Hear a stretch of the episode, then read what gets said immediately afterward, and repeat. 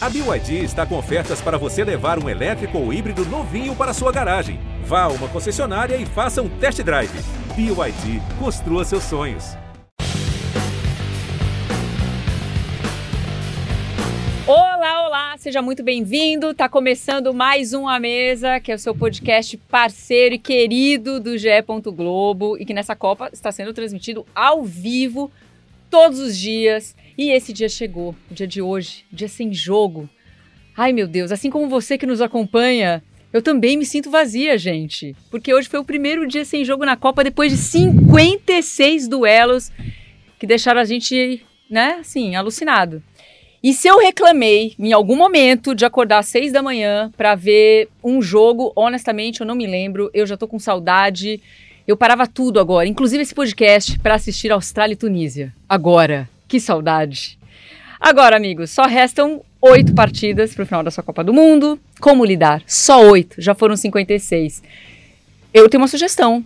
Ficando com a gente numa mesa, que nosso, nosso bate-papo permanece aqui diariamente na Copa do Mundo. E hoje é um dia muito especial porque a gente vai ter a participação do nosso titular PVC ao vivo direto do Catar e na redação do Rio de Janeiro também nosso parceiro Conrado Santana. Vamos respeitar aqui o esforço do PVC. No Catar, agora, passou de meia-noite, o PVC estava na festa de confraternização da firma, tá? E saiu, saiu para fazer o podcast. Tá tomando água agora, mas antes Antes não, né? Antes, antes conseguiu achar no Catar um vinhozinho, PVC? Boa noite para você, muito obrigada por estar aqui não, com a gente. Só cerveja. só cerveja. Ah, cerveja. Eu, eu sou do time eu, do vinho. Eu sou da cerveja, eu sou da cerveja. Mas que bom é. que tinha, e eu né? me lembro muito que eu assisti. Estava fazendo minha conta, Joana, de quantos jogos de Copa eu vi no estádio, e eu me lembro orgulhosamente de um Arábia Saudita e Tunísia em 2006. E você fica com saudade. O seu Austrália e. Tunísia. Claro. Não, dá muita saudade. Eu acho que essa foi a Copa que você assistiu mais jogos em loco, talvez, ou se deslocou, se deslocou menos, com toda certeza, né? Mas foi, você conseguiu fazer mais jogos por causa do deslocamento fácil? Acho que sim, que aqui é meio Olimpíada, né? Eu tava fazendo a conta que eu fiz oito na primeira fase, mais dois que eu assisti por minha conta. Ah, eu não fui Matinas 94, que assistiu 50 dos 52 jogos, mas eu assisti bem, porque dia de jogo, eu preparo o jogo. Então, eu não vou para outro jogo sem preparar o jogo que eu vou fazer. Mas eu vi, acho que 16, 17 jogos no estádio. Olha só. Isso vai dar saudade do Catar, né, Conrado? Como era bom, para quem tava lá, né, obviamente, essa possibilidade é. de assistir até dois jogos no mesmo dia. Boa noite para você mais uma vez, meu amigo. Tudo bom, Joana? Boa noite. Boa noite pro PVC. Prazerzaço estar aqui com vocês mais uma vez. É essa é a impressão que eu tenho daqui, cara, conversando com colegas que estão lá, né? Agora o PVC acabou de falar. É, como é tudo perto, tô vendo muita gente indo para vários jogos, né? Tô vendo gente postando por aí na internet, batendo recorde de jogos na mesma Copa. Então, é, esse clima deve estar tá legal, o pessoal se encontrando mais vezes também, de diferentes torcidas, deve deve estar tá um clima muito bom. Agora, eu não tinha feito essas contas, tá, Joana? Você me deixou um pouco mais triste. Se eu já tava triste que hoje não teve jogo, você falou faltam oito jogos. Só oito. bateu uma tristeza que eu não tinha feito essas contas, cara. Mas é. vamos lá, tá acabando a Copa, infelizmente. Falar um pouquinho dela, né, que anima um pouco. Vamos falar um pouquinho dela, vamos falar, vou fazer aquecimento para essas quartas de final.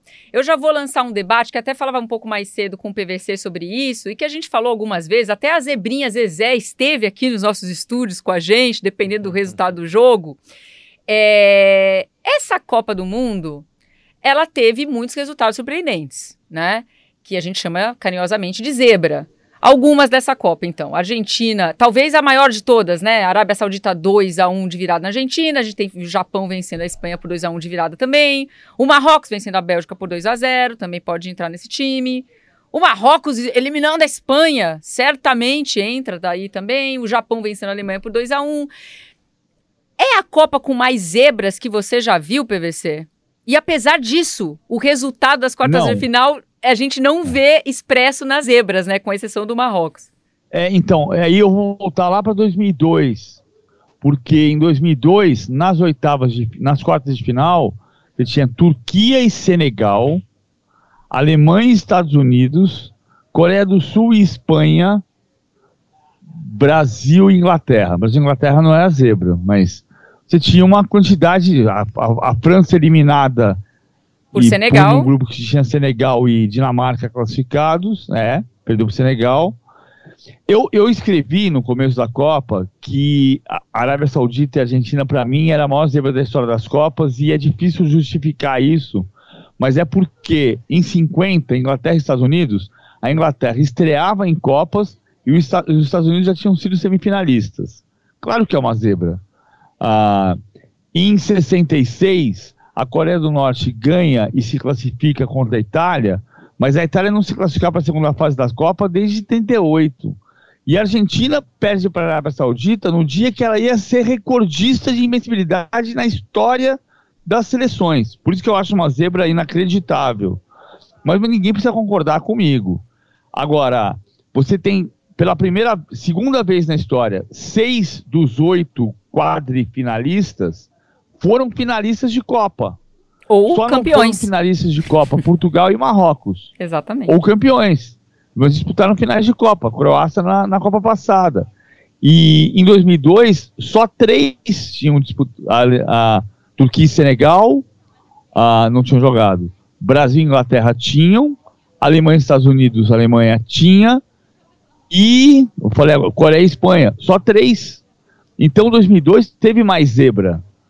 Só que o Marrocos é a zebra, né? Vamos combinar. Com todas as listras, inclusive. Completinha. completinha a seleção de Marrocos.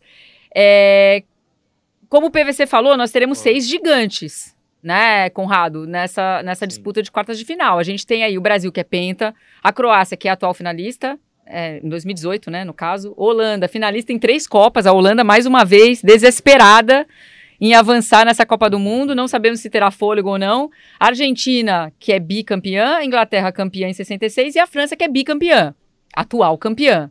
Né? É hora de separar os adultos das crianças agora, Conrado, nessas quartas de final. Não teremos mais zebra ou ainda não acabou? Ah, não. O, a, o, que o Marrocos fez contra a Espanha, a gente vai esperar de novo um, desempenho espetacular defensivo mais uma vez. É claro que o favoritismo vai estar com Portugal, tanto é que se ganhar Marrocos vai ser chamado de zebra, mas o que mostrou contra a Espanha, a gente. É, não só contra a Espanha, né? Durante toda a Copa, a melhor defesa até aqui. É, você pegar aí os últimos 45 jogos, né? Eu fiz essa conta, 46 jogos, o Marrocos perdeu apenas três vezes. Então é realmente uma seleção muito forte, principalmente é, nessa parte defensiva, né? Jogou muito bem contra a Espanha. Então, é, mas por isso que é bom a gente ter alguém como o PVC, que tem, além de uma cultura futebolística é, sensacional, uma memória muito boa, né? Porque a gente sempre fica com essa sensação do, do que a gente está vivendo agora. Ah, não, nunca teve isso, nunca teve aquilo. Mas peraí, vamos ver devagarzinho. Acho que já teve sim uma coisa ou outra. Então, é, dá essa impressão, né? Por causa das zebras. Mas falar que a Copa tem mais zebras, eu também acho que é, que é difícil afirmar. A gente já tive, é, faz parte do futebol, inclusive, né? A gente gosta tanto desse esporte que nem sempre vai batendo os favoritos, pelo contrário. Não, o PVC, ele Ô, tem Joana, uma memória bizarra mesmo. Só... Pode falar, lógico. Só uma coisa sobre o Marrocos que eu acho importante. A, a grande vantagem do jornalista estar tá no local é que a gente está no local do crime, né? Então, você está no local do crime, você vê quando tirou o revólver, o que aconteceu, quantos tiros foram. Ah, é uma metáfora só, né? Mas assim, a, o fato do Marrocos estar aqui, eu conheci uma garçonete num restaurante chamado Maria, que nasceu em Casablanca. E num dia ela estava torcendo desesperadamente para a Tunísia. E no outro dia, começa o jogo do Marrocos na primeira fase e ela põe a mão no coração. Na hora do hino. Aí eu falei, você nasceu onde? Ela falou, nasci em Casablanca. E por que você estava torcendo para a Tunísia ontem? porque eu sou árabe. Porque eu, são nossos vizinhos, eu sou árabe. Aqui, o Marrocos é África, sem dúvida. É o quarto país da África classificado para as quartas de final. Mas aqui no Catar, os árabes torcem pelos árabes. E isso é muito forte. Hoje eu conversei com um grupo de marroquinos e, e falei: vem cá, deixa eu te contar uma história. E contei essa história para eles. Eu estou errado? Não, não. Nós estamos torcendo pelos árabes. E, eles estão, eles são árabes torcendo pelos árabes. Isso tem um peso. Não é por isso que vai classificar. Nós costumamos dizer, jornalistas, que Copa do Mundo não é pata de chuteiras e eu acho que não é. Mas em alguns casos você não pode menosprezar isso. Por exemplo, a Croácia teve uma guerra de independência há 30 anos.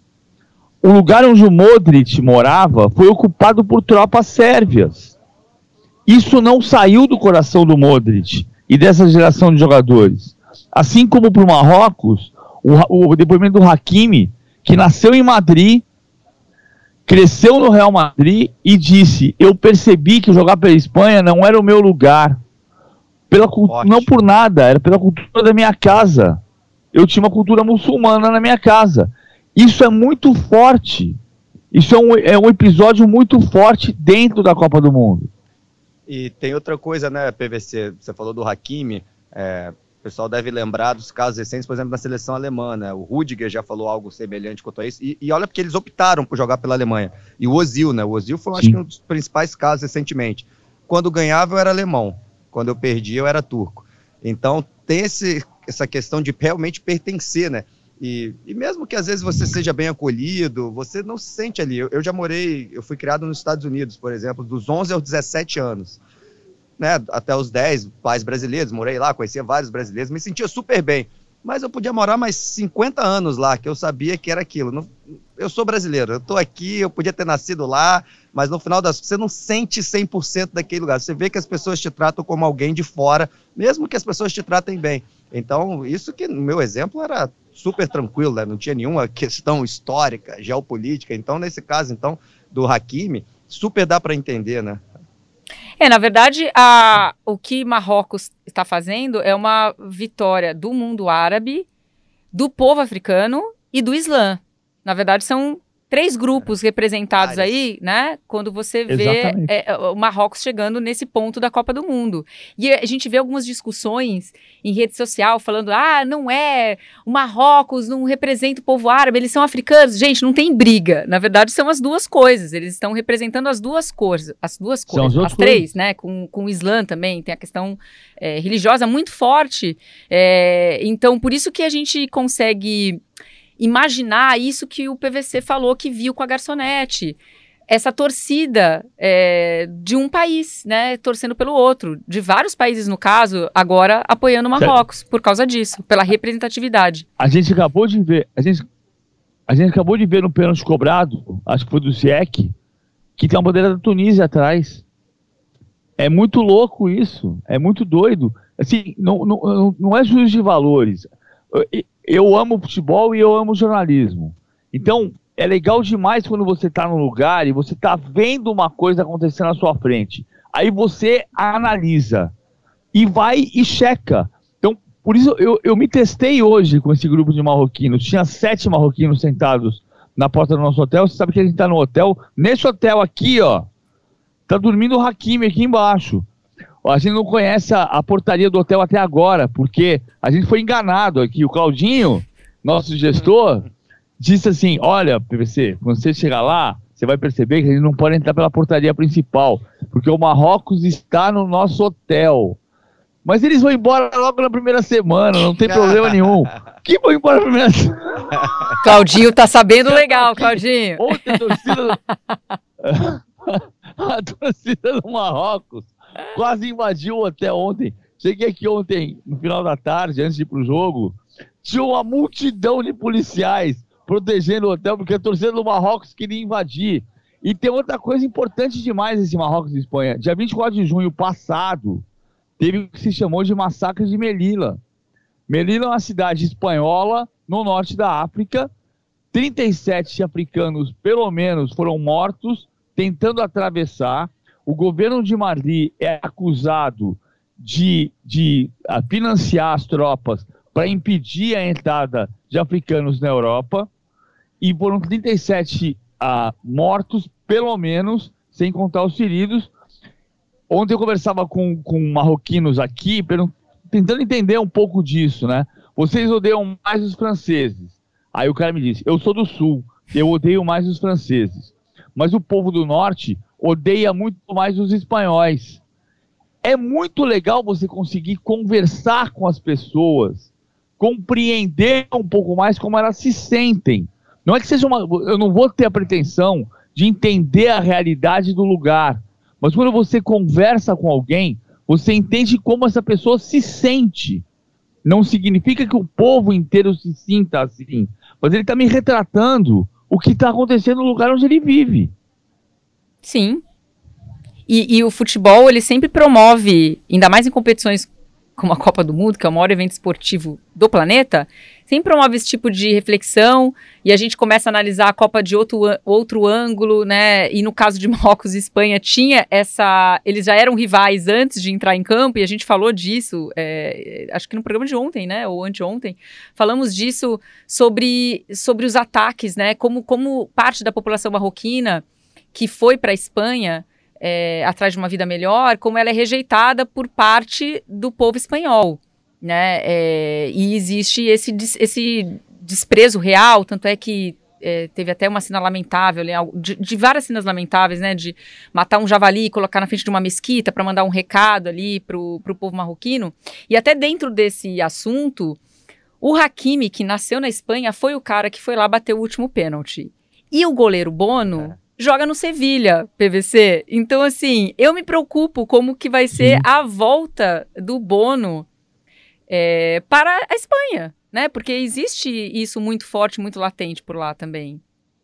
Mas eu acho que não, Joana, porque a, a ele está protegido. É um ele está protegido particular disso. em alguns Acho que, acho que sim, né, a torcida do Sevilha adora o Bono. É, eu acho que é, ele jogou no Atlético Madrid antes também, né, do, do Sevilha, foi importante, né, no Sevilha, como você vai falar aí, né, PVC. O cara foi, foi campeão da Liga Europa com, com o Sevilha, mas te, foi simbólico, né, Joana? Foi simbólico. Muito. O goleiro que pegou as três, além durante o jogo ele foi muito bem, pegou as três, não foi? E o Hakimi mais ainda, né? Não, uma pegou na trave, né? É, o primeiro ah, foi na, na, é, o primeiro foi na trave. É verdade, uma na trave, é. ele pegou duas e aí do Hakimi, ainda de cavadinha. Pegou ainda, do Busquets. Com comemoraçãozinha a lá pinguim ainda. Que ele, eu acho que ele quis dizer que ele fica frio numa hora decisiva, deve ter sido isso. Mas enfim, foi realmente simbólico, Hakimi e Bono. Não, foi muito simbólico. Quem pegou três é. na véspera.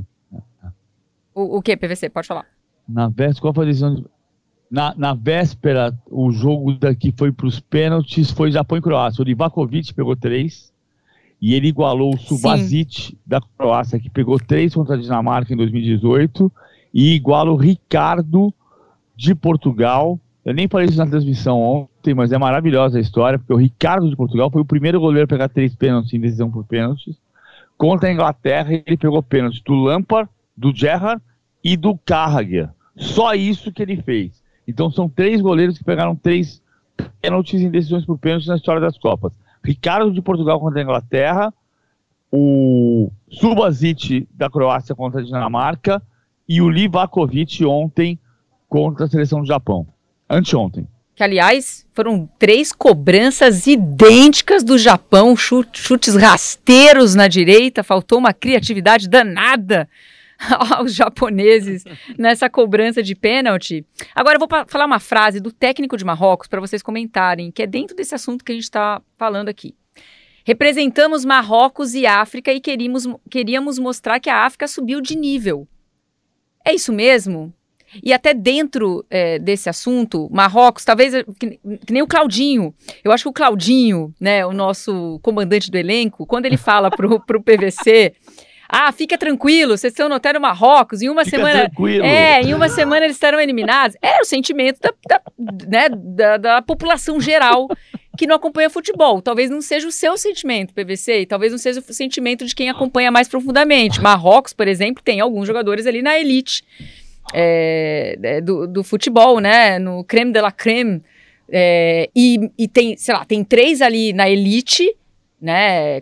Como, como Hakimi, que está no Paris Saint-Germain, e tem alguns outros que estão ali, né, em times bons, né, como o caso Bono no Sevilha. Então talvez não seja tão surpreendente assim. Masraoui. Né, ver, exatamente, ver, ver Marrocos. Masraoui no Bayern. É, no Bayern de Munique. Talvez não seja tão, né, tão, tão surpreendente assim para quem olhou ali o desenvolvimento da seleção. Falou, olha, tem jogadores que, que, que atuam nas principais ligas. Assim, né, Joana? Mesmo assim é surpreendente. Estava no grupo que poderia. Passou em primeiro. Você tem que lembrar disso. Então. É não, um, realmente essa parte. Eu não é teria isso. apostado em Marrocos de jeito nenhum. É, que fique é. claro, é, tá? não é porque ah, agora tá fácil. eu lembro que tem. Agora época de Copa, época de Copa, né? Muita gente participando de, de bolão, né? Quem tá todo mundo aí que tá ouvindo deve estar tá também.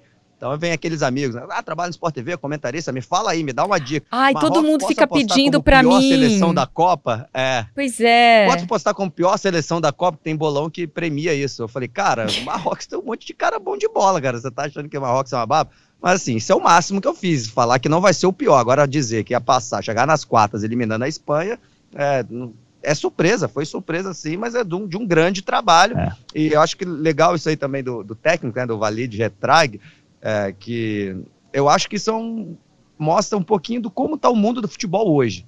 Está todo mundo evoluindo muito, taticamente as equipes são cada vez melhores, está todo mundo estudando cada vez mais. Mas futebol, era isso que eu queria né? que vocês falassem. Há uma tá igualdade. Tá tem uma igualdade assim mais clara entre as escolas de futebol espalhadas pelo mundo e essa Copa talvez escancarou isso mais uma vez. A gente viu alguma coisa até o momento, de novo, algo inovador, uma seleção que joga e fala: opa, isso aí é diferente, né? Alguma coisa que vai ser lembrado no futuro. Ai, olha, a seleção do país tal jogando dessa maneira é, é, um, é um assunto que vai ser lembrado daqui a 30 anos quando a gente vai falando de Copa do Mundo. Eu acho, Joana, que a gente é resultado da globalização. É isso. Acho que a gente é resultado da globalização. É. Eu acho que a gente é resultado da globalização. Nós estamos aqui conversando, a Joana em São Paulo, Conrado no Rio de Janeiro e eu em Torra. Você imagina isso 30 anos atrás? Não tinha. Então, pensa o seguinte: o Marrocos tem 15 jogadores que nasceram fora do Marrocos.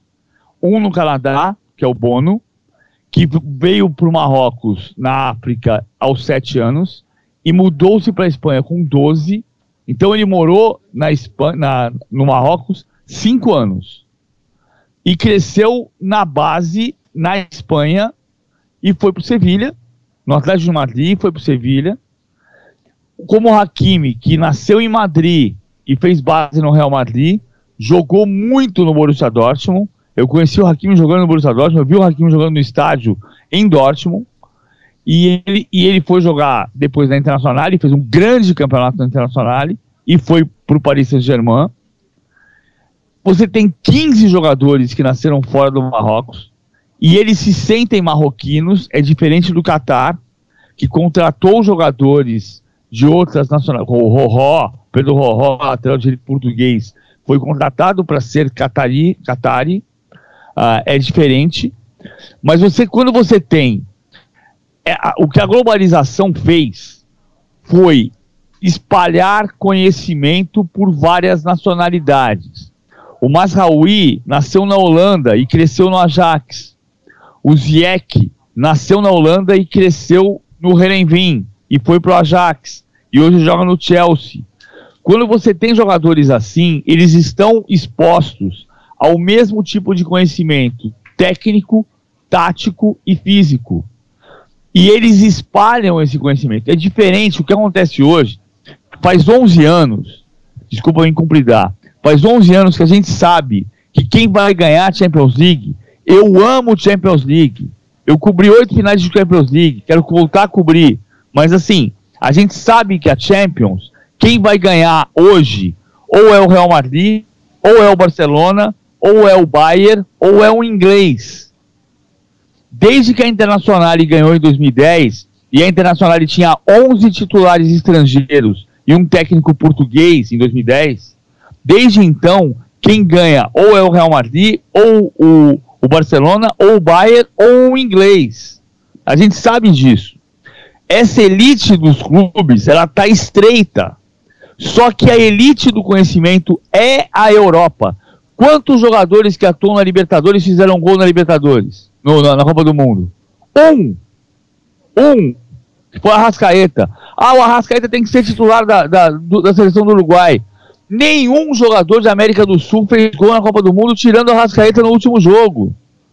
O que acontece é que a elite está na. Ah, mas o Marrocos tirou a Bélgica, então a Europa não é nada.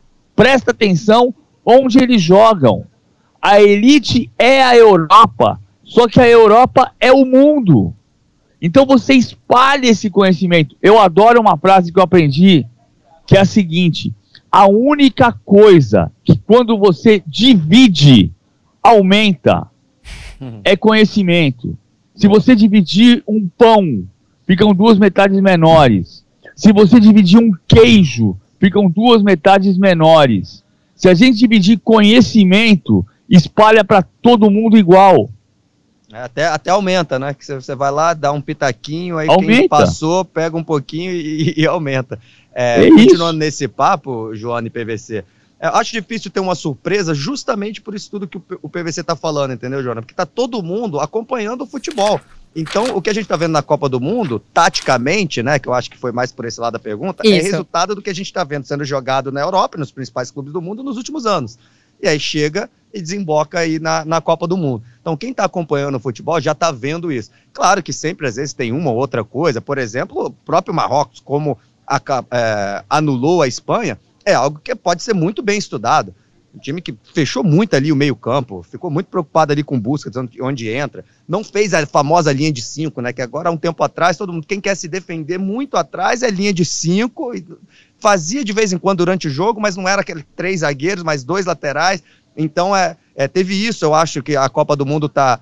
É, que, mas, de novo, já vem mostrando nos últimos anos o futebol europeu, que é saber mudar de uma linha de 5 para uma linha de 4 atrás o tempo todo, essa mobilidade, usando o mesmo jogador sem, sem precisar fazer substituição.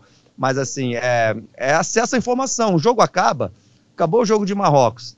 É, com 30 minutos, até menos, ele está disponível para o mundo todo. Ir lá analisar é por câmera assim, câmera assado, por cima. Então tá todo mundo estudando muito. E isso aí não, não é, você não precisa ter o maior dinheiro do mundo para conseguir estudar o jogo de futebol e o que os outros estão fazendo. Então acho que é, é nesse caminho que o futebol tá, mas claro, como o PVC falou, no futebol de clubes, quem tem mais dinheiro contrata os principais jogadores, mas entre os principais jogadores estão os marroquinos, é, estão né, canadense com Alfonso Davis no Bahia, enfim, jogadores do, do mundo inteiro. É, concordo. Por isso que eu perguntei se se tá, né, até por conta dessa globalização e do fácil acesso, isso não é de hoje, né, já vem um tempo que está acontecendo, é, se a gente consegue ver alguma coisa diferente mesmo na Copa. E o Marrocos, por exemplo, o Marrocos foi muito inteligente, né, na forma como se, é, como, como se se comportou para pegar a Espanha. E a Espanha, a gente pode dizer, PVC, que ela foi eliminada até por uma inocência, porque foram trocas de passes, né? quase cinco vezes mais passes que Marrocos. Deve ter sido muito cansativo fisicamente para o Marrocos acompanhar essa posse de bola da Espanha, mas o fato é, eles não deixaram a Espanha criar. Acabaram sendo passes no vazio, né? Não, não viraram gol, que é o que faltou para a Espanha se classificar. Eu acho, eu acho o primeiro tempo diferente do segundo da prorrogação. O primeiro tempo o Marrocos atacou. Verdade. O Marrocos não ficou só se defendendo. Bofal fez um partidaço no primeiro tempo. Bofal número 17 foi substituído no segundo tempo. O Kedira um perdeu aqueles gols. Kedira. é. Já zoei muito Ele, Kedira. Assim, então teve, teve momen momentos diferentes da partida. Depois o Marrocos fechou um 4-1, 4-1, fechou com linha de 4 atrás, uma linha de 5 no meio campo, o, o, o Anrabat com o primeiro volante e uma linha de quatro na frente dele, muito estreito o espaço. O cara me perguntou hoje assim: não, porque antigamente o campo tinha 110 por 75. Eu falei: em Copa do Mundo não. Brasileiro, encontrei no restaurante. Copa do Mundo não. Tanto que em 82 o Brasil foi jogar um amistoso contra a Alemanha no Maracanã e a CBF mandou diminuir o campo para 105 por 68, porque na Copa da Espanha ia ser 105 por 68. O que diminuiu o campo não foi isso. O que diminuiu o campo foi que o Brozovic corre 17 quilômetros. E na Copa de 70 corria-se 7. O Brozovic correu 17 quilômetros. Impressionante. Isso significa que ele ocupa mais espaço o tempo inteiro. A grande diferença. Por que, que o 4-3-3 tinha desaparecido e voltou a existir? Porque o teu ponta, ele não é só atacante ele volta, ele marca o lateral, ele dobra a marcação no ponto adversário. Então, por quê? Porque ele tem uma capacidade física muito maior do que se tinha. A grande diferença é essa. Agora, por que a Copa do Mundo não apresenta surpresas táticas, Joana e Conrado? Porque a gente está vendo o, o, a elite do futebol jogando o ano inteiro.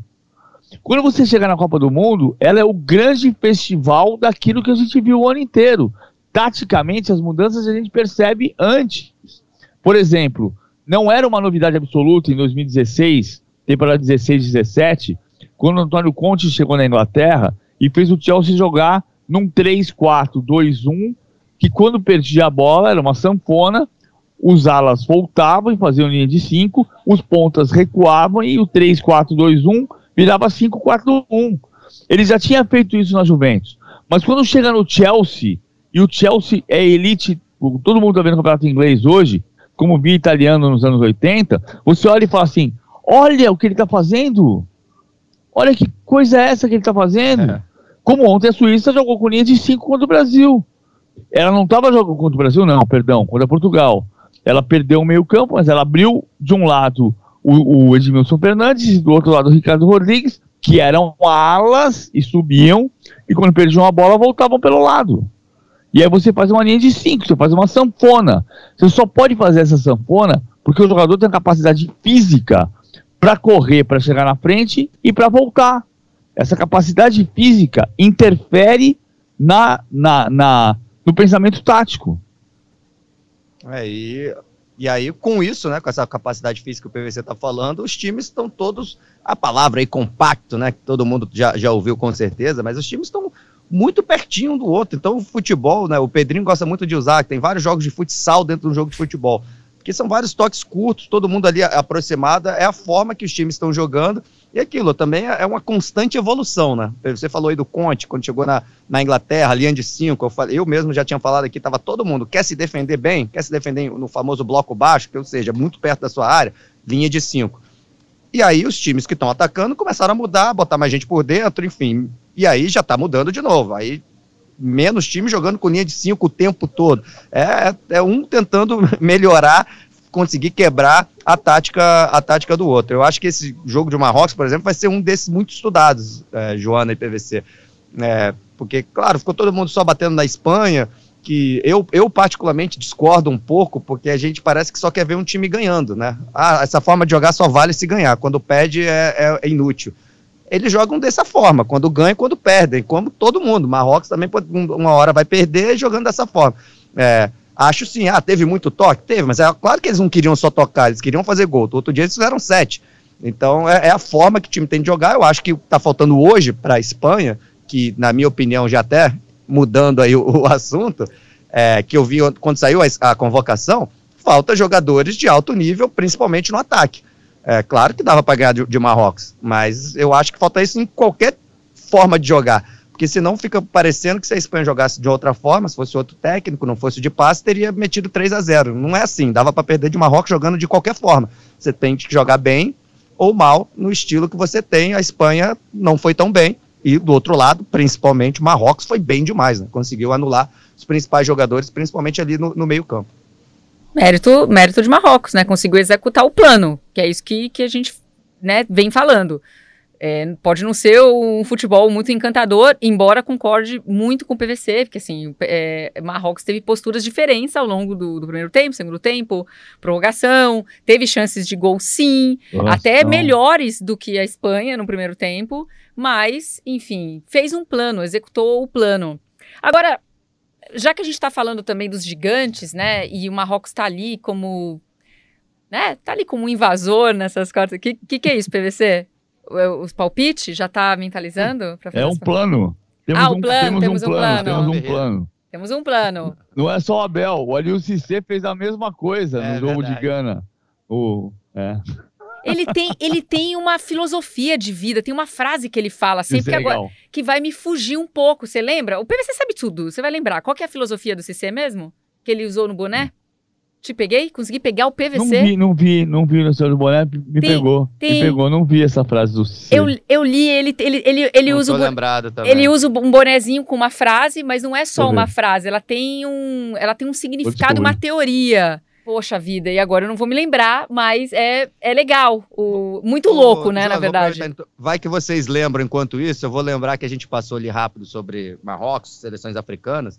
Todos os técnicos eram africanos, né? Das seleções africanas nessa Copa do Mundo. Pela primeira vez. É, exatamente. Ainda bem Pela primeira tá vez. Aqui Porque às vezes quem está ouvindo fala, ué, o que, que, tem de mais nisso? É porque geralmente não é assim. Então, isso mostra Cara, que eles também estão se preparando nesse nível tático também, porque a informação está chegando em todo lugar. Então, acho que complementa aquilo claro. que a gente falou. Então, dá, mesmo sem você ter um grande dinheiro, sentar nos principais centros da Europa, se você quiser lá estudar pra caramba, dá para você se tornar um grande técnico. Eu acho que tem essa evolução tática também, inclusive de quem está fora de campo, né, na, em, todo, em todo mundo, né?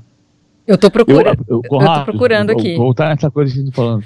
O, a, a, primeira viagem internacional que eu fiz na minha vida aconteceu em 1993. Eu trabalhava para a revista Placar e eu fui enviado para fazer uma matéria sobre futebol africano. A matéria se chama Futebol Joga de Pés Descalços, de pés descalços. Eu fui para Nigéria, Camarões, Costa do Marfim e Gana.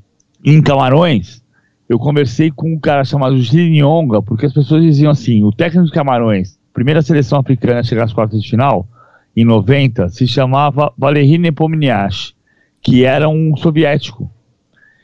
Só que ele não mandava nada. Mas os camaroneses contratavam e não confiavam nos técnicos locais. A África tinha muito isso, de ter um preconceito contra os seus próprios técnicos.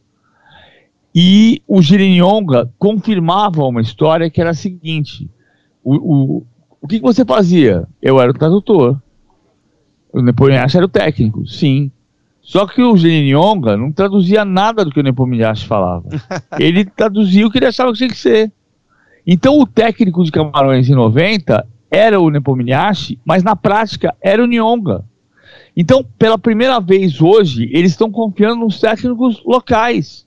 Você tem um técnico senegalês, que é o Aliou Cissé, no Senegal, você tem um técnico marroquino no Marrocos, você tem um técnico o, o, pela primeira vez tem cinco técnicos africanos numa Copa do Mundo. E diga-se, pela primeira vez tem um técnico português nas quartas de final da Copa do Mundo. Nunca tinha tido por nenhuma seleção. O Fernando Santos, contestadíssimo em Portugal, é o primeiro técnico português nas quartas de final de uma Copa do Mundo.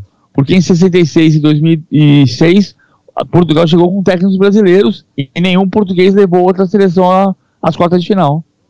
E só uma correção, tá? Não foi o técnico de Senegal, foi o técnico de Camarões, o Song, que usa o bonezinho. E ah, a teoria dele é a seguinte: quando você sabe que você está em perigo, você não está mais em perigo. É quando você não sabe que você realmente está em perigo. Entendeu? Gostei. Posso contar outra história, Joana? Ele registrou essa teoria, mesmo. tá? Tá Nessa registrada. Em 93? Propriedade intelectual é do Song. Em 93, nessa. É, desculpa, PVC, pode falar. Nessa viagem, em 93, imagina, desculpa, desculpa eu é, é, contar uma história sobre mim mesmo e não é importante, mas assim, em 93, nessa viagem que eu citei, uh, eu entrevistei o Song. O Song tinha 17 anos. Meu Deus! assim, esse moleque vai ser um fenômeno. Esse moleque vai ser um fenômeno. Ele tinha 17 anos. Eu entrevistei o Sony e ele tinha Você entrevistou ele com 12. Em Yaoundé, capital do Camarões. e está registrado na revista Placar, uh, edição uh, uh, o futebol no ano 2000, que é abril de 93, né, maio de 93 edição, tem, tem um, uma aspa do Song. Ele, ele falava alguma coisa como: Eu estou preparado para ser um cara importante, e no ano seguinte ele jogou a Copa do Mundo, jogou contra o Brasil e foi, e foi expulso. Ele é um dos caras raros que foram expulsos duas vezes em Copa do Mundo. Contra o Brasil em 94, ele jogava. Eu falei com ele em 93. No ano seguinte ele estava na Copa. Jogou no Liverpool, jogou no Metz. Sensacional. Jogou no Galatasaray.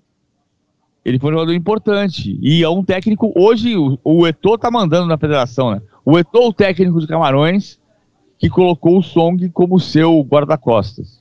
E eu acho que essa teoria que ele tem, que inclusive foi é, registrada, né, é, como propriedade intelectual, é, é, sério isso, tá? Da, da teoria do perigo, ela se eu acho muito interessante porque ela se aplica muito a, a um time de repente favorito, um time europeu, né, um time ou como o Brasil também que tem que é sempre chega como favorito numa Copa do Mundo, quando pega um time menor que acha que não está em perigo. E é quando é. realmente você está em perigo. É, entendeu? É, ele tem razão. É uma Verdade. frase complexa, mas ela carrega uma coisa é que a gente viu acontecendo nessa Copa do Mundo. Tenho certeza que a, que a Argentina não esperava tomar a virada da Arábia Saudita, porque se olha para a Arábia Verdade. Saudita. Isso foi uma das né? De das cima. coisas legais, assim, da Copa taticamente, Joana. Só falar rapidinho, já que você lembrou, que foi a forma de uma seleção como a Arábia Saudita. A gente esperava que podia marcar totalmente atrás e marcou com linha alta, fazendo linha de impedimento. Assim, eu acho até. Eu debati isso com várias pessoas, vários amigos e colegas, que eu acho que o primeiro tempo não foi tão bom assim, acho que foi mais vacilo da Argentina, mas enfim, de qualquer forma, um jeito diferente de jogar assim do que a gente está acostumado, né? Um time que na teoria é muito inferior ao outro, jogou com uma linha muito alta, é, fazendo linha de impedimento e colocando o, o time né, que é, tem mais qualidade, tem Messi e companhia, é, desconfortável durante grande parte do jogo. Foi algo assim, é, não que seja E a- nada novo, e inovador, a mas foi diferente. A Arábia, a Arábia é um caso à parte do que eu falei agora há pouco, né? Porque a Arábia não tem a elite na Europa. É, Mas a Arábia tinha oito jogadores do Al Hilal. Ou seja, tem oito, oito e jogadores que vários jogam jogadores juntos. de fora, né? no, no contexto do clube, técnicos, né, importantes no contexto do clube.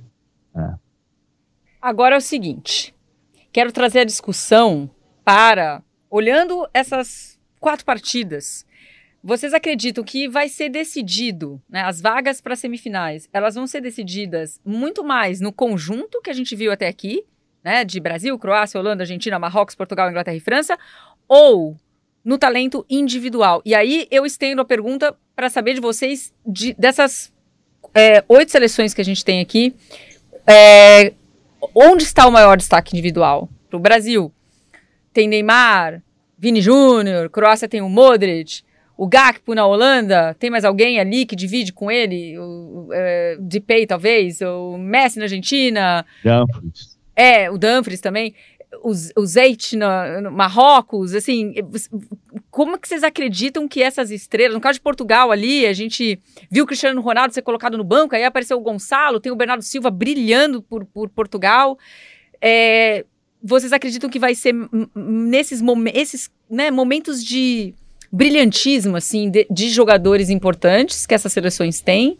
Ou vai ser mais uma coisa, mais no coletivo mesmo, uma força coletiva? Eu acho que as coisas se somam, elas vão se somar. Eu acredito muito em futebol coletivo. Essa loucura que a gente diz, ah, quando o Brasil vai ter o melhor jogador do mundo de novo? Desculpa, não tô nem aí para isso. Eu quero saber quando o Brasil vai ter a melhor seleção do mundo de novo. Então, se o Neymar, por exemplo, o, o tava 1x0 pro Brasil contra a Coreia, e o Neymar pega uma bola, o Vinícius Júnior passa sozinho do lado esquerdo, ele carrega, carrega, carrega, carrega e é desarmado ali.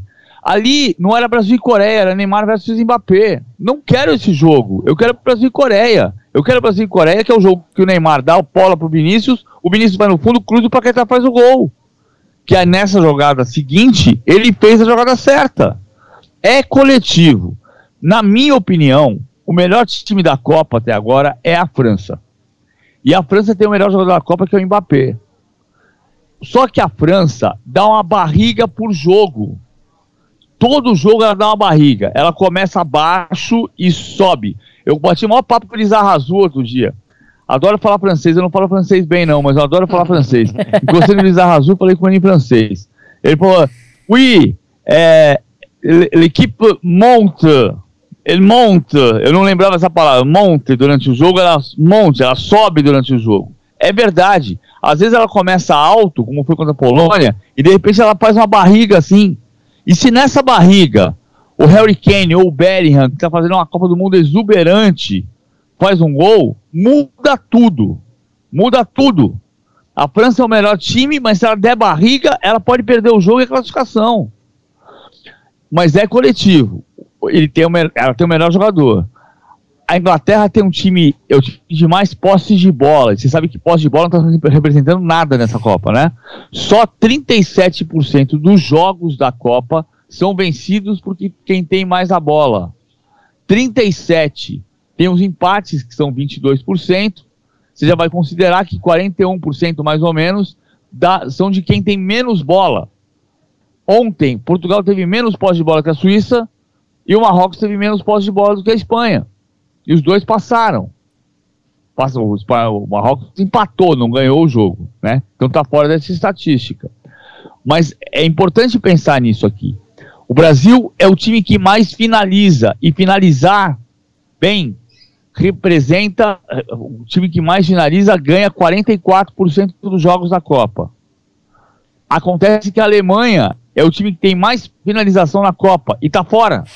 E a Espanha é o time que tem mais posse de bola da Copa e tá fora também. É um conceito meio é tricky esse doido. aí, né? É muito doido. Essa, essa, essa Copa, Joana, é a Copa que não nada se confirma por, por estatística. Inclusive a Copa das Zebras. A Copa das Zebras tem seis finalistas que disputaram o final de Copa. Virou a Copa dos tradicionais. Mas o Marrocos pode ir mais longe.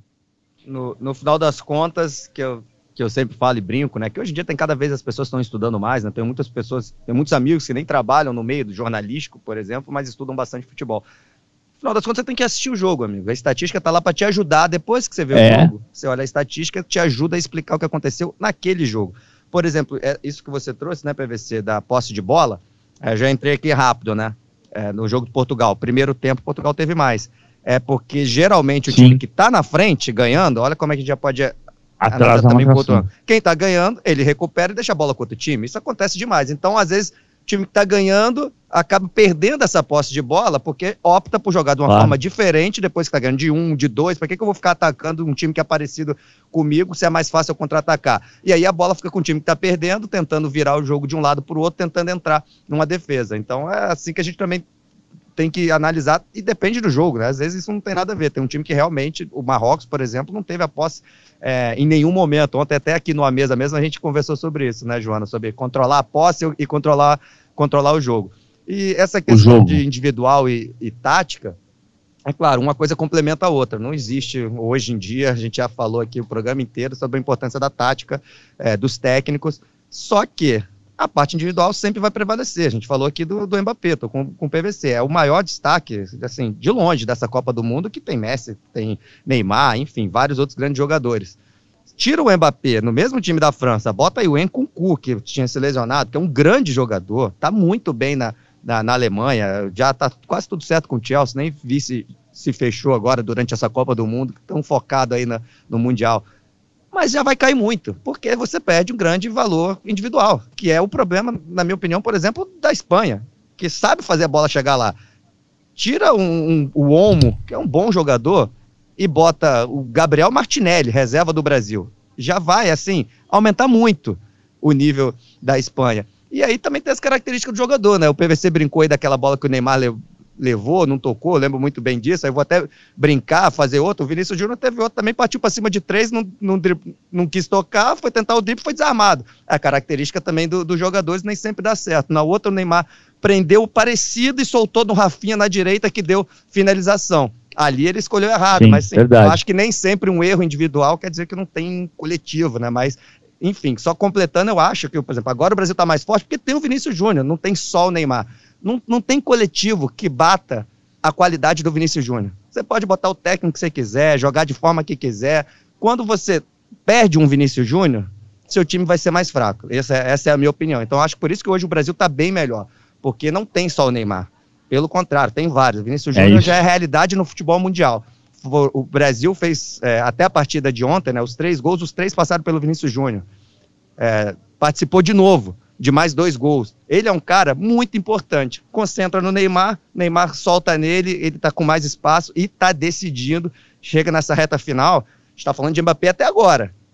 Tem uma reta final aí. O Vinícius Júnior tá, tá de olho aí nesse, nesse título aí de melhor da Copa. Hoje é do Mbappé com certeza, mas a, a reta final agora é que decide. Certamente. Claro, e, é isso mesmo. E o Vini Júnior foi, foi o jogador do Brasil que deu a coletiva hoje. E, obviamente, um dos assuntos ali tocados foi a alegria do futebol brasileiro, de fazer dancinha e tudo mais. É impressionante como isso, né, PVC? Eu queria que você falasse também da má vontade que, que parte das pessoas no mundo tem com o brasileiro que dança. Quando é Senegal chegando, batucando, é maneiro. Gana é maneiro. Senegal, inclusive, fazia um aquecimento dançando e todo mundo aplaudia e comentava: olha que legal, eles jogam alegre. Mas aí é o Brasil dançando, é desrespeito. É uma minoria, mas ela existe, né? Essa má vontade de, de querer criticar o Brasil e achar que é too much, sendo que faz parte da nossa cultura. E no futebol isso é muito presente. E nessa geração é mais presente ainda. Eu, particularmente, adoro. E o Vini falou na coletiva assim: olha, eu não ligo. Inclusive, tenho várias outras dancinhas guardadas, ou seja, vamos continuar dançando. Teve um jogador da, da Croácia, o Lovren, se não me engano ele, ele já jogou com brasileiros e ele falou: gente, é assim mesmo, eles são desse jeito e, e tá tudo bem, entendeu? Tem um respeito, uma admiração e um entendimento de que isso faz parte. E eu gosto disso como parte acessória desse Brasil que está se destacando em campo, porque mostra esse clima gostoso de amizade que os jogadores têm. E eu acho que isso é um ponto muito importante para o Brasil. Já falei isso outras vezes aqui no podcast e, e, e, eu falo de novo agora com você aqui, PVC, que eu acho que essa alegria ela é transmitida no jogo. Tudo bem, tem momentos fominhas ali, é, eu... mas eu acho que isso, né, a, a, tendência ali é um trabalho em conjunto muito mais leve. É, eu acho que o Keane, o Keane caiu no ridículo. Uh, o mundo deixou o Keane no vácuo. A, a, declaração do Lovren termina de deixar o Roy Keane no vácuo. Foi um grande jogador, o Roy Keane, mas ele caiu no vácuo. O Camarões comemorou com dancinha em 90. Em 90, o, o Milá dançando era, era desrespeito. Eu acho muito mais desrespeitoso você fazer assim com a orelha. Quero ouvir você dizer para mim. É, mas eu, eu, no, no jogo Brasil e Coreia, as pessoas estavam reclamando. Também não entendo muito essa história de reclamar, de estar tá tocando Coldplay. Não, não importa. Quando, é quando baixa, queria que toda a torcida fosse a torcida da Argentina na Copa. Eu ando no metrô e falo com. No, no jogo contra a Coreia tinha mais brasileiro no metrô. E, e foi emocionante quando a, a, torcida cantou Pelé, Pelé, Pelé. Não cantou a musiquinha do Maradona. Depois veio a musiquinha do Maradona, sabe, Maradona cheirador? Mas primeiro foi Pelé, Pelé, Pelé, foi genial, porque tinha brasileiro na arquibancada mais do que nos outros jogos. Mas na, na, na Argentina, você vê de onde você é. Aí eu sou de Tandil, eu sou de Rosário, eu sou de Mendoza, eu sou de Córdoba, eu sou de Buenos Aires, eu sou de Santa Fé, eu sou de Tucumã. Pô, é, um, é muito forte. Por isso que a torcida da Argentina é mais forte aqui.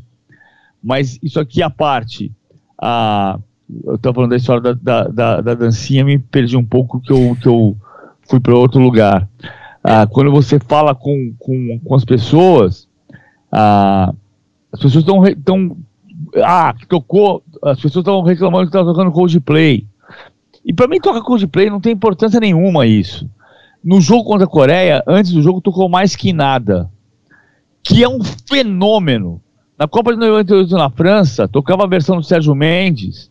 E essa música de 63 do Jorge Ben e em 98 tocava e era um fenômeno com a versão do Sérgio Mendes. E aqui, antes do Brasil e Coreia, tocou essa versão mais moderna, de mais que nada. O Ania, olá, oba, oba, oba, mais que nada. Sai da minha frente que eu quero passar.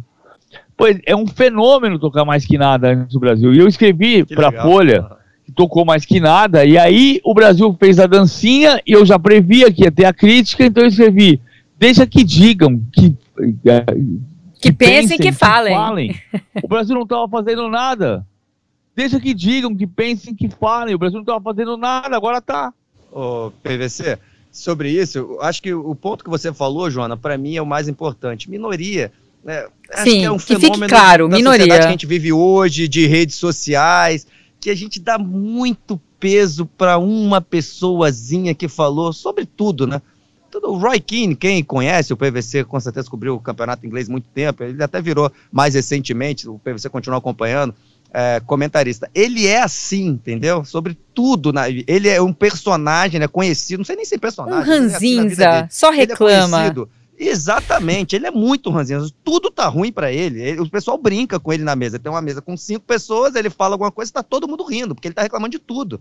É o jeito dele. Então era óbvio que ele ia reclamar disso acho que ele tá errado? Acho que ele tá completamente errado, mas eu não tô nem aí para ele. Foi uma pessoa que falou, o resto tá, tá, até jogadores, tá todo mundo achando legal pra caramba. Foi muito bom. O eu Alex adoro. Lalas, né, que foi zagueiro. O Lalas no, arrasou com a análise ele dele. deu um discursaço falando, é, você não tem vida, né, amigo? Você tá reclamando. Você que reclama, você é um infeliz. Vida, você chato. é muito triste. É, foi muito bom e acho que é isso. Deixa o, o Roy Keane falar para lá e passou. Acho que tá tudo bem com as dancinhas do Brasil. Vamos continuar. Eu sou daqueles que eu tô, tô querendo saber do futebol, igual o PVC falou, do coletivo, se o Brasil tá bem. Você vai dançar, se Eu quero vai, dancinha. no ouvido. Eu quero que significa que você é gol. também entendeu? da dancinha. Então, eu quero dancinha. Eu acho que é, representa essa seleção mais do eu que gosto de da, garotada, né? É, também, é, também era bom, muito bom. Também. É, representa muito essa garotada que eu acho que é até um pouco ali da relação do Neymar, que veio antes, recebendo essa garotada. Eu acho ela bem simbólica, inclusive, que essa garotada toda tem um ídolo, que todos eles falam isso. O, Sim. o Richardson agora chorou pro Ronaldo, falou na frente do Ronaldo: Você é meu ídolo, você e o Neymar todos eles têm alguma foto ali em rede social chamando o Neymar de ídolo. Então o Neymar abraçou essa, essa garotada, tem a questão da dancinha que ele sempre fez, né? Eles viram, os mais jovens, eles viram o Neymar começar no Santos fazendo todas aquelas dancinhas. Então eles, pegaram isso do Neymar, provavelmente. Além do, do, Brasil, mas isso de fazer dancinha depois do gol, o Neymar ajudou muito a viralizar isso. E eu acho que representa essa união dessa garotada, que eles se sentem bem recebidos e sentem à vontade na, na seleção. É, é representação mesmo do nosso time, além do Brasil, cultura como um todo do brasileiro, acho que desse time específico é um time que gosta de fazer dancinha e vai continuar fazendo, ainda bem. Alegria. Eu acho que quando, quando o elenco está alegre é um ponto a mais para a gente. E a gente está vendo um futebol alegre, que é a cara do futebol brasileiro, um futebol jovem, uma seleção jovem, é, de um time que né, se gosta, que está unido. E a gente quer ver mais dancinha porque a gente quer ver gols, gols do Brasil. E falando de seleção brasileira, o Tite fez um treino fechado nesta quarta-feira, sem jogos, aproveitou uma privacidade a mais aí para montar o time que enfrenta a Croácia. Então, amigos, a dúvida que temos na hora de escalar esse Brasil que joga na sexta-feira é apenas sobre a presença do Alexandro. Concordamos nisso? É. Sim. Concordamos. Então, o Alexandro acho que vai jogar. Mas vamos ver o que vai acontecer. Tá sentindo isso, PVC? Aí no Catar, que, que ele vai conseguir é, eu acho voltar? Que ele, eu acho que sim. Acho que a lesão dele não foi tão grave e ele é uma lesão muscular na região do quadril, mas ele deve, deve estar recuperado e jogar. Ali é importante, porque o Kramaric é um centroavante que joga pelo lado e, e, é um jogador perigoso, tem que ser bem marcado. O Alexandre é melhor para marcar do que o Danilo. Embora o Danilo dê conta do recado daquele lado também. É, mas é, é diferente, né? Ele não, tá, não, ele não fica 100% como ele fica na direita, né? E esse detalhe que o PVC trouxe, acho muito importante, porque o Kramaric, além de ser esse cara que é mais centroavante, joga pelo lado, ele é muito bom de cabeça, né? Então, cruzamento do lado oposto, quando viaja a área toda, vai entra lá no lateral, é um gol muito comum hoje no futebol é, mundial, né? Nossa seleção marca isso muito bem, tanto o Alexandre quanto o Danilo. Mas é claro que o Danilo tem prefere as referências que ele já tem jogando pelo lado direito, seria fundamental em todos os sentidos, saída de bola, ter o passe do canhoto aberto para a bola chegar com mais facilidade no Vini, seria importante em todos os, os sentidos, e aí, claro, o Danilo voltaria para a lateral direita e o Militão para o banco. Bom, eu preciso liberar o PVC, que o PVC precisa descansar. Mas PVC, amanhã eu espero um. É, não, não. PC... Ali, ó, ali, ó. Não, eu vou assistir. Mas eu não vou dormir agora. Não, o PVC, cara, eu vou assistir o Seleção à noite, que é duas da manhã, três da manhã no Catar, e o PVC fica mandando mensagem: olha, tem, tá acontecendo isso e tal. Então, assim, eu não sei que. O, o PVC é a famosa girafa, né? Ele sobrevive com, com, com pequenos é, soninhos de meia horas. hora eu durmo por seis horas por noite. Eu vou dormir às três da manhã, no meio do seleção, e acordo às nove. Tá Enquanto Lédio Carmona, Milton Leite e Pedrinho no café da manhã. E digo para eles, são sempre os mesmos. Sempre os mesmos. Deixa eu só fazer um destaque final aqui. A história do Cristiano Ronaldo, que eu, a Jona me contou que tem uma amiga dela que achou sacanagem dos jornalistas, e eu acho que é, é uma visão de jornalista. Vou repetir meu chavão aqui. Eu amo futebol e amo jornalismo me lembrou Domício Pinheiro. Essa história, essa capacidade que um jornalista, grande jornalista como foi o Daniel eh, Mundim, e o, e o fotógrafo, que é fotógrafo, por isso a foto dele é melhor, a, Gio, a Giovanni Cacassi, italiano de Nápoles, que mora em Dubai, fez a foto mostrando os fotógrafos, repórteres fotográficos olhando para o Cristiano Ronaldo. Uma vez, Domício Pinheiro, que foi um, um, um velhinho, tinha um apelido de Toque Toque. Sabe o que ele é Toque Toque, Joana? Não. Que quando ele aparecia, você fazia Toque Toque Toque. Porque diziam que quando ele aparecia ia ter uma tragédia. Credo. É um misto de homenagem e inveja. Porque quando ele aparecia, não é que ia ter uma, uma tragédia, é que se tivesse uma tragédia ele ia fotografar. E ele fotografou in, inúmeras fotos maravilhosas, estupendas jornalisticamente. Porque ele estava no momento certo, na hora certa, né? Em 64, exatamente. Eu conheci o Domício velhinho, com uma grande angular, todo mundo com uma tela objetiva, e ele com uma grande angular fazia fotos incríveis atrás, porque ele pegava o, o retrato inteiro. Em 64, a arquibancada da Vila Belmiro caiu, dia 20 de setembro, eu sei porque eu pesquisei a data hoje. 20 de setembro de 64, jogavam Santos e Corinthians na Vila Belmiro e tinha 32 mil pessoas. 32 mil pessoas na Vila Belmiro. E a arquibancada caiu. Caiu. O jogo parou, foi interrompido. Todo mundo tinha foto da arquibancada caindo. Todo mundo tinha foto da arquibancada caindo. O Domício também tinha. Só que o Domício tinha a foto do campo, com Pelé chorando, com Gilmar com a mão na cabeça, com Zito desesperado porque o grande jornalista ele enxerga o fato e ele olha para o outro lado. Essa história me comove. Assim, a, a cena do Cristiano Ronaldo fotografado pelo Daniel Mundim e pelo Giuseppe Cacassi é sensacional. Porque o cara viu o fato, entendeu o fato e mostrou o fato de um outro ângulo. Isso é jornalismo na veia é espetacular. Não é sacanagem do jornalista. Sacanagem talvez seja o né, médico né, dizer que tem que fazer. Hã? Desculpa. O mundo todo falou disso ontem, né? Porque teve essa foto. Se a gente não visse essa foto, ia passar batido. Essa foto é Exatamente. é sensacional. Exatamente isso. E é isso. As câmeras estavam apontando, né, no que a gente queria ver. E a câmera lá, uh, o, o Mundim, estava mostrando esse outro ângulo que é o, o, amontoado de jornalistas querendo mostrar é. a reação do Cristiano Ronaldo no banco. Então, é, é tudo é importante, né? Para a gente entender. Para ser justo, para ser justo, não foi só, não foi só o Montim. Eu achei a melhor foto que eu vi na bola do Giuseppe Cacassi foi descobrir quem era o Giuseppe Cacassi. O fotógrafo italiano cobriu guerra, mora em Dubai, é italiano de Nápoles. Muitos, muitas outras pessoas fizeram. O Mundim, conversei com ele agora há pouquinho. Ele, ele foi um dos que fizeram a foto dele ilustra o meu texto no GE. Então, até por causa disso, é obrigação citar o trabalho brilhante que o Daniel Mundim fez. Aliás, se você não leu a coluna do PVC, corre lá e leia. O PVC já dá pitaquinhos gostosos sobre essas quartas de final. PVC, eu vou te liberar, que tá tarde, mas por incrível que pareça, o PVC tem outra gravação, gente. Ele não vai dormir agora. Mas amanhã é. eu vou esperar um vídeo seu com os seus pitaquinhos. Você já tá. tá como assim? Combinado. Você tá gravando já? Combinadinho. então, tá. Não, eu vou conectar aqui pra entrar no ar. Já tá, já tá Valeu, montando. PVC. PVC é o cara que não para. Um beijo para você, meu querido. Volte sempre. E amanhã, então, vou esperar os seus pitaquinhos que eu tenho que te liberar. Beijo. Hum. Tamo junto. Beijo, querido. Muito obrigado pela oportunidade. Foi uma delícia esse papo, Joana, Conrado. Volta Valeu, amanhã, obrigadão. então. Valeu. Brincadeira, tudo de sacanagem. Beijo. Mas se quiser, você pode voltar a hora que você quiser. Afinal de contas, você é o titular. É, não, ele vai fazer a seleção, tá vendo? Ó, tá bom. Alegria, a nossa alegria dura pouco, né? Mas hoje foi uma honra ter o PVC, que é o titular aqui, um dos titulares do A Mesa, que a gente está gentilmente cuidando dessa casinha durante a Copa do Mundo, né, Conrado? Mas a uhum. gente já está se encaminhando para o final do programa, mas sem antes, já que a gente está falando de seleção brasileira, o Bruno Cassucci mandou um boletim com as últimas da seleção e a gente vai prestigiar o Bruno agora.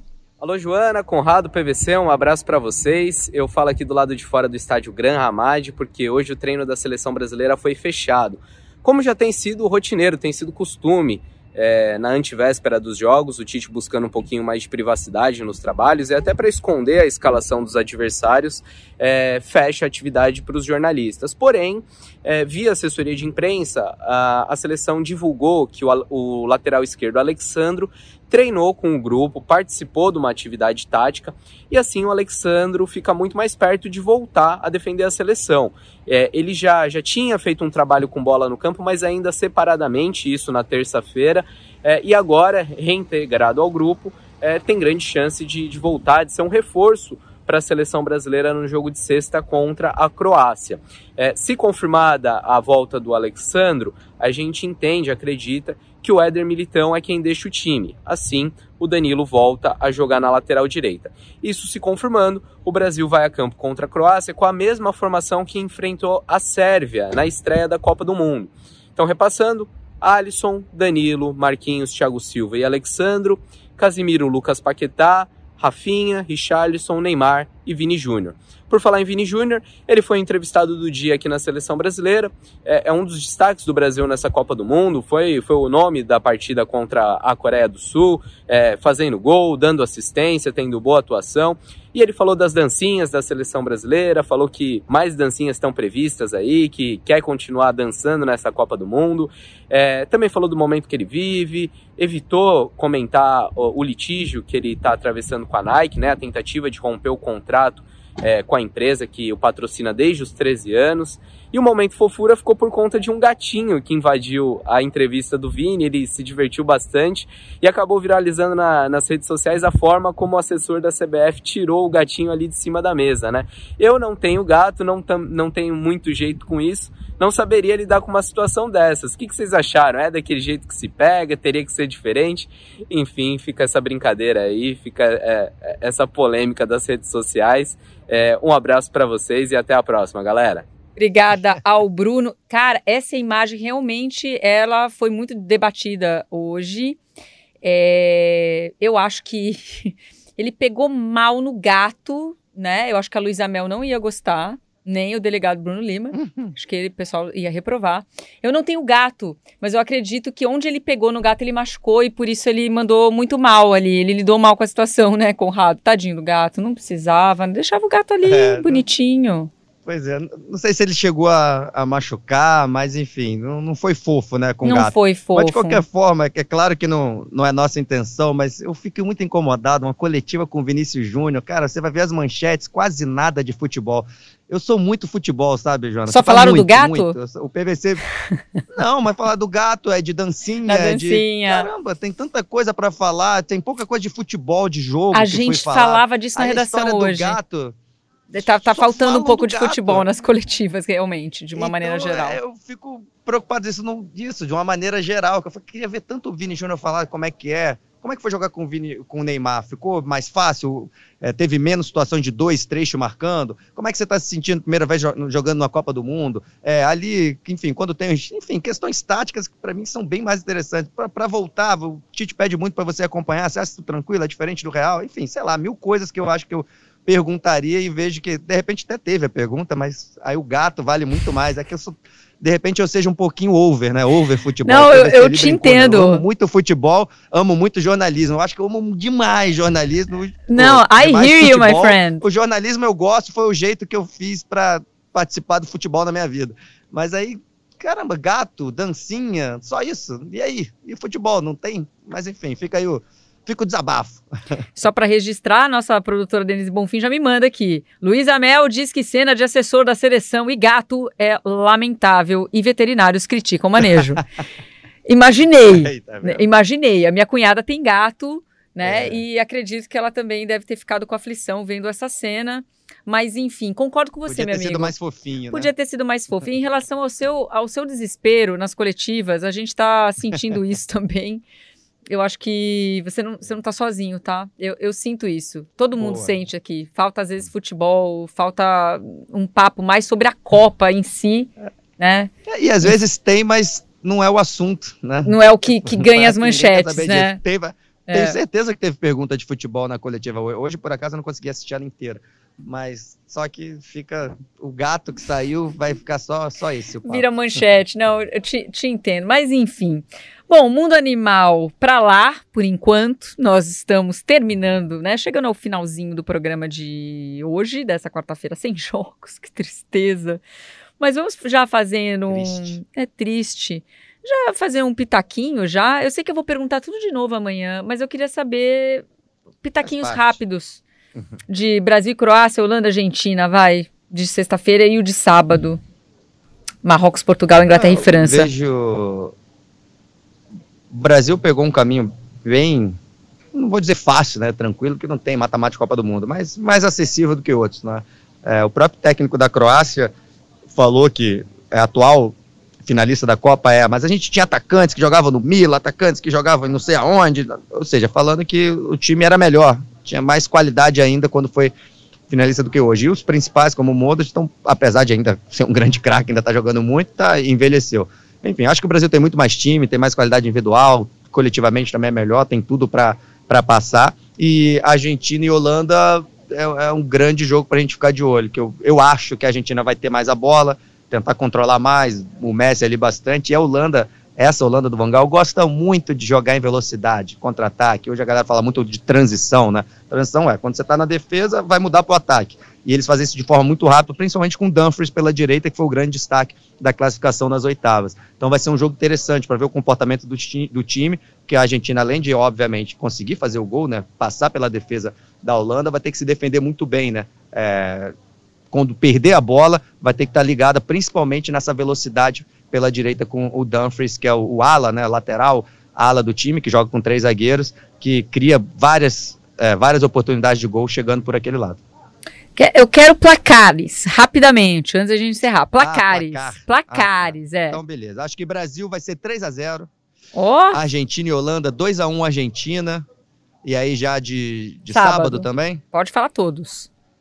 Aí depois a gente esmiuça tá. esses jogos é... aí amanhã, no programa de quinta-feira, a gente vai falar mais deles, mas assim, placares, assim, só o tá. pessoal aqui ter um é. leve aquecimento do Por, que. Portugal, tô confiando, vou dar moral pro que Marrocos fez durante a Copa, acho que vai cair, mas vai se defender bem, vai ser 1 a 0 vai ser magro. Só 1 a 0 Respeitando aí a história, é, só 1 a 0 E aí ficou faltando Inglaterra e França. Caramba, que jogaço, hein? Esse é o mais difícil, né? França. Tô esperando muitos, muitos gols. É difícil porque a França tem a questão que está muito bem, mas acho que ainda não pegou esse adversário que pode machucar bem no contra-ataque. Eu acho que a França, de vez em quando, deu alguns espaços ali na defesa que de repente a Inglaterra consegue é, forçar. Mas vou botar 3 a 2 França. Show de Mbappé. Show de Mbappé. Bom, vamos, vamos ver se você vai bem nesse, nesse bolão aí. Eu, eu, é. eu vou colocar Brasil passando, eu vou, eu vou, eu vou botar a Holanda, cara. A Holanda vai surpreender a Argentina. Só, só, só para fazer uma polêmica, só para ser diferente. Marrocos vai tirar Portugal, também, só para ser diferente. Gostei. E Inglaterra e França, aí eu não consigo ser diferente. Aí eu vou com você na França. Essa Boa. aí. Mbappé tá jogando é, difícil contra o homem. Aí né? não dá, cara. Essa aí eu não consigo ser diferente. De fato, eu posso ser surpreendida. E a gente depois discutir no sábado a eliminação da França para Inglaterra, mas não real, Ah, esse jogo tá aberto, tá aberto esse jogo. É, mas eu acho que não vai acontecer não. Mas é isso, fica o convite para uhum. você que nos acompanha, que nós estaremos de volta nessa quinta-feira, outro dia triste sem jogos, mas a gente vai trazer um debate muito interessante. Se fosse você, ficava com a gente aí, curar essa dor, esse vazio sem jogos com a gente ao vivo às seis da tarde, já fazendo um esquenta gostoso dessas quartas de final da Copa do Mundo. Então, agradecendo mais uma vez o Conrado Santana pela participação com a gente aqui no Mesa. Valeu. Agradecendo você que está nos prestigiando ao vivo e você também que está ouvindo agora no formato podcast do A Mesa. E eu vejo vocês no próximo programa. Tchau, tchau, gente.